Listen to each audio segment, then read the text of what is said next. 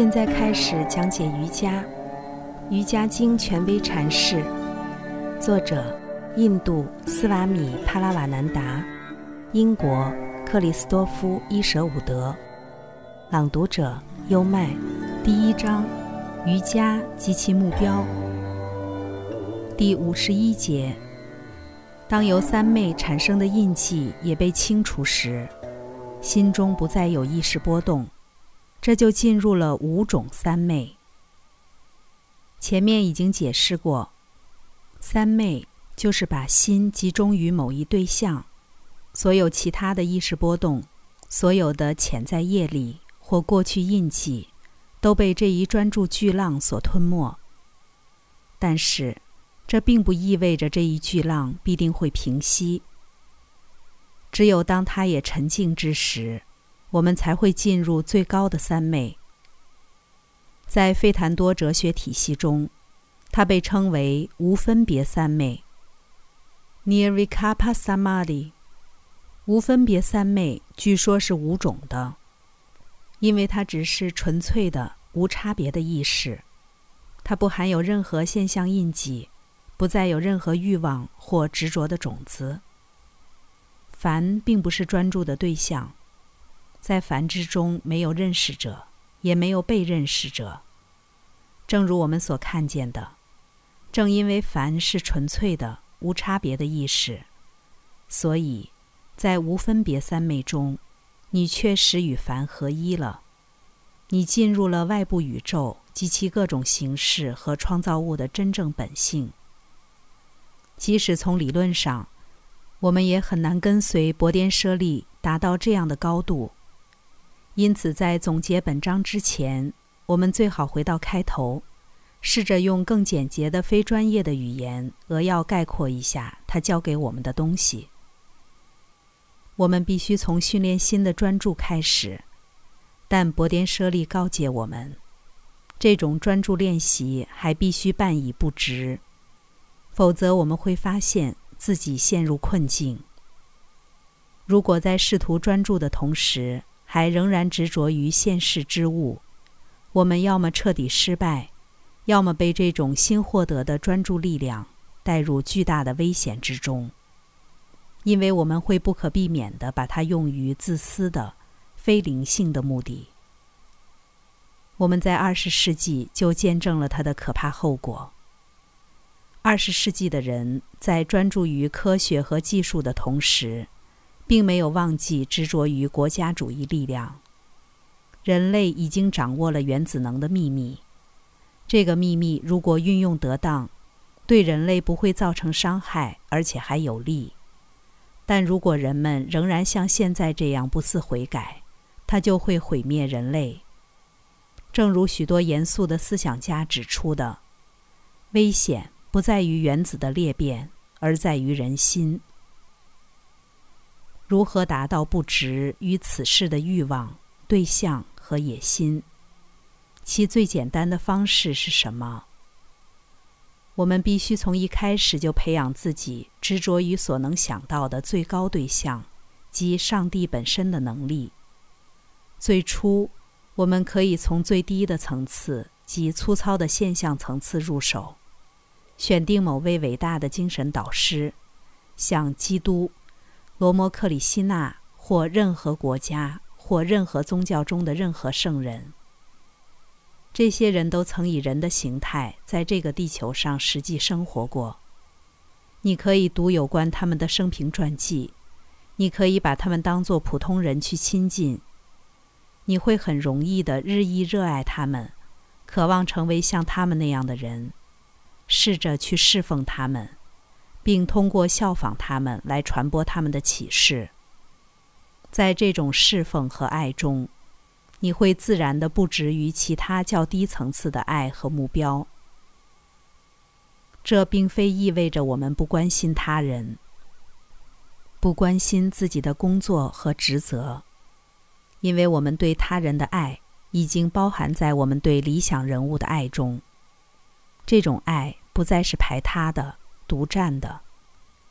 至于我们的工作，由于我们现在就像侍奉那些理想人物一样努力去做，这就不仅赋予工作以一种崭新的意义，而且工作时会比以往更有热情。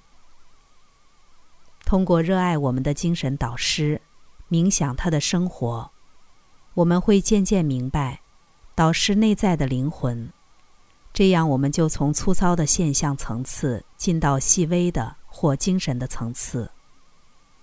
我们不再把基督或罗摩克里希那当作时间之内的人来钦佩，而是要把他们当作永恒的精神存在来崇拜。我们将从他们的神性层面来认识他们，这是第二个阶段。不过还有第三个阶段，即意识的第三个层次。因为在基督背后，在罗摩克里希那背后。在所有人格神的观念背后，还有凡这个核心存在。这些人物仅仅是他部分的个别的投影。当我们与凡合一时，我们就与显现在基督里，并隐藏在我们顽固不化的自我中，但又永恒存在于我们所有人当中的那个 That 合一了。这种合一。就是无分别三昧的状态。所有低级的三昧还都残留着二元性的感觉痕迹，是我在冥想我的理想人物。我们之间还是互相分离的，在实现最终的非人格的合一中，就连伟大的圣人也会痛苦地发现，自己很难舍弃对其理想人物强烈的爱。势力罗摩克里希那在描述自己第一次进入无分别三昧时说：“每当我集中心力时，总能面对面的见到圣母极乐的形象。尽管我花了好大的力气，努力让自己的心从对圣母的意识中脱离出来，但我还是没有意志去超越它。但最后，我集中我所有的意志力。”用分辨的利剑将圣母的形象斩成碎片，我的心立即变成了无种的。于是我进入无分别三昧，此情此景无以言表。商杰罗曾这样描述无分别三昧：存在着阿特曼与凡同一的连续意识，不再将阿特曼认同于他的遮盖物。所有二元性感知都消除了，只有纯粹的统一性意识。一个人若确实获得了这种意识，就可以说他觉悟了。一个被证实为觉悟了的人，即使在此世也可以获得解脱。